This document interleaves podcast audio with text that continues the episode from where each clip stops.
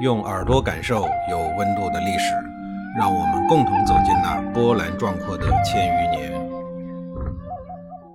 上一集里啊，我说到了周厉王的儿子姬敬的事儿。用“大难不死，必有后福”这句谚语啊，大概可以概括姬敬的一生。当初周厉王被愤怒的暴民赶到了野猪横行的山西治地的时候，并不是暴民没有能力杀死他。周厉王之所以还能够四肢健全的得以脱身，完全是仰仗他天子的身份和地位。首先，没有任何一个人愿意担当弑君的恶名，古往今来，古今中外，没有任何一个弑君的人能够得到善终。其次，当时没有任何一个人可以合法的取代周厉王，谁敢非法坐上那个位置？除非你嫌自己的阳寿太长了。但周厉王的儿子，也就是当朝的太子，那就没那么幸运了。谁都知道“斩草不除根，春风吹又生；杀人不灭口，仇家跟着走”的道理。在王室风雨飘摇、最为凶险的时刻，不得不感叹姬靖的命运实在是太好了。他一路狂奔，逃到了命中贵人赵穆公的家里避难。赵穆公果断出手，把他藏在了自己的家里。面对来势汹汹要人的暴民。为了保护这位太子，招穆公让自己的儿子冒充为太子，交给了被愤怒蒙蔽了双眼的暴民们。当招穆公无辜的儿子以太子的身份命丧乱棍之下，暴民们心满意足之后，真正的太子姬靖这才得以苟活。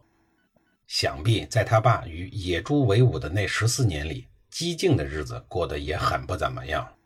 首先，作为一名太子。本应该在皇宫里过着前呼后拥、光鲜体面的生活，而现在呢，只能偷偷地藏在大臣家的院子里苟活。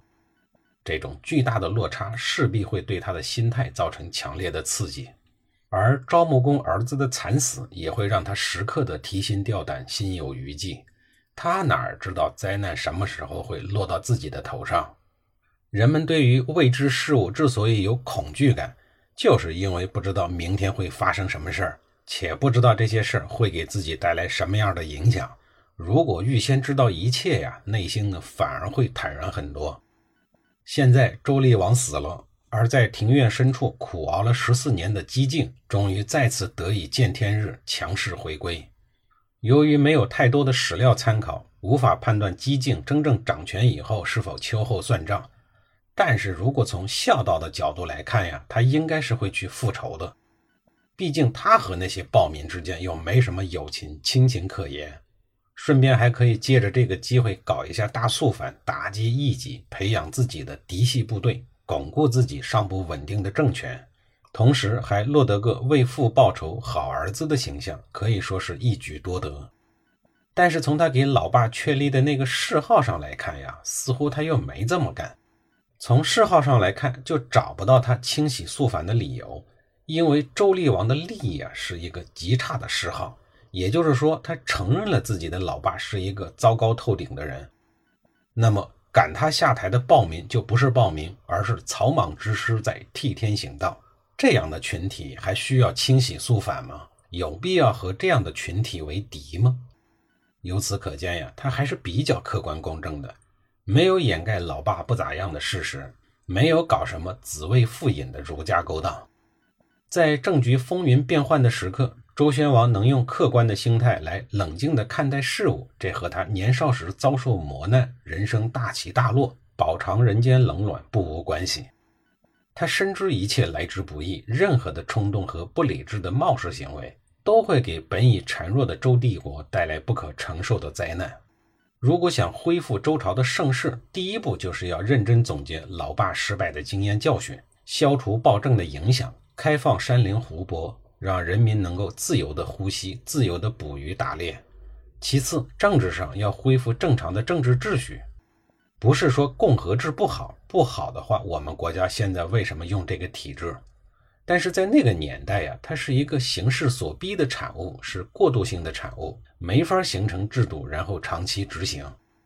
周宣王登基恢复了帝制以后，他立刻大力启用了朝中掌握实权的公卿重臣，树立庞大的文人集团来鼎力辅佐自己，逐步巩固自己的地位。贤臣一旦辅政，佞臣小人自然也就没有了张牙舞爪的市场。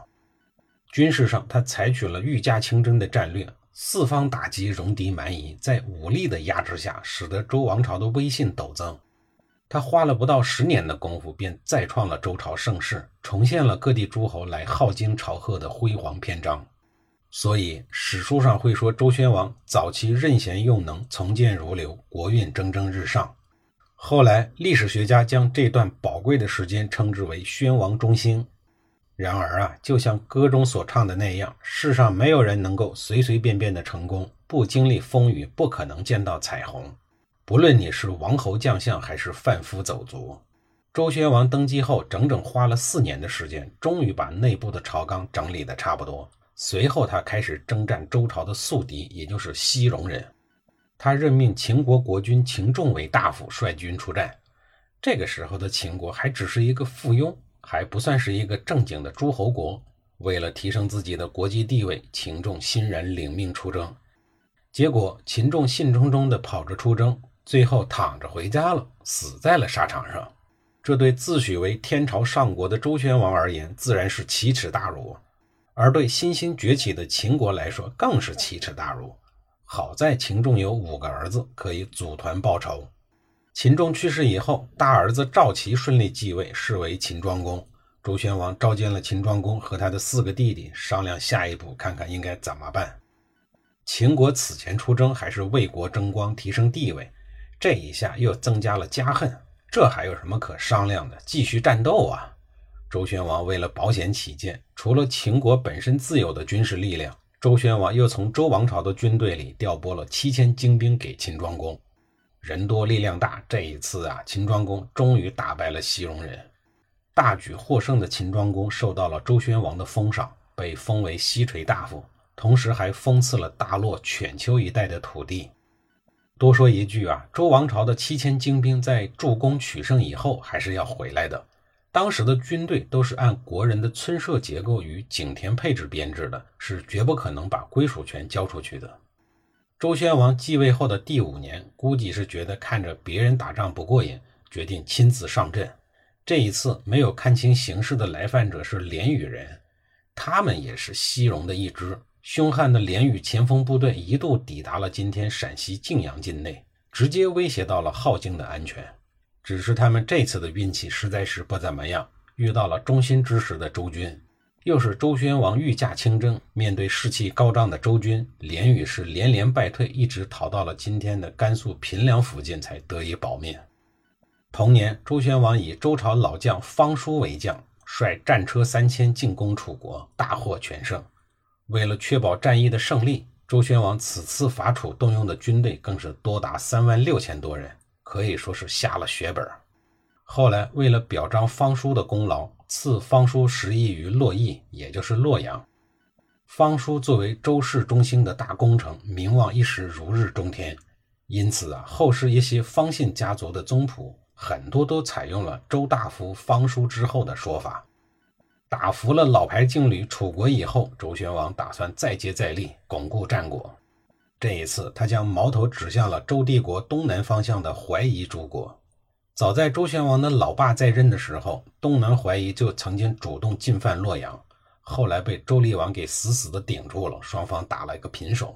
但是前面说过呀，怀疑人属于很不开化、一条道走到黑的顽固反动派，没事就爱跨省侵略周朝，是破坏安定团结的积极分子。面对惯犯，镇压都是暂时有效，不要指望一次打击就彻底解决问题，那都是教科书中的事儿。起步就得是两次，还得是剁手剁脚、刮骨吸髓，否则根本不长记性。准备征讨前，周宣王先找了一个理由，他以天子之名颁布法令，向怀疑征收布帛、财宝、粮食及利益，同时规定怀疑人在经商的时候不得扰乱当地的治安和市场秩序。怀疑人能老老实实的纳贡吗？不抢你就已经很不错了。于是，怀疑的诸多部落就开始反叛。随后，周宣王命令自己的救命恩人昭穆公率军征讨，同时还要求齐国、莱国等诸侯国派军队配合周军平叛。在联军的打击下，周宣王一举消灭了怀疑的冉、义、林、达四位首领，获得了大量的俘虏、牲畜以及金银财宝。此战过后，怀疑的有生力量被彻底打残了。一旦没有了军事力量，怀疑人臣服于周朝就是唯一的选择。干掉了这些主要部落以后，东南方向就剩下了最后一个大患——徐国。周宣王在太祖庙整顿了周朝军事力量的杀手锏周六师，然后亲率大军前往征讨。周朝大军沿淮水东行，气势如虹，锐不可挡，直逼徐国。在周王室的强大攻势下，徐国人人心惶惶，最终溃不成军，不得不向周宣王俯首称臣。至此，东南皆定。随着二愣子楚国广大的怀疑人被彻底征服以后，周王朝的国土扩张到了江汉之滨。周朝在这一阶段，在西北、东南两条战线上同时展开的局部战争，都取得了空前巨大的战果。周王室的权威一时达到了巅峰。周帝国周边的各个小诸侯国们也跟随大势，纷纷的重新站队，归入了西周的麾下。与战事告捷、天下平定相匹配的是什么呀？自然是论资排辈、论功行赏啊！周宣王的赏赐很特别，可不是什么美女豪宅、金银财宝这些俗物。下一集里啊，我再给您详细的讲述。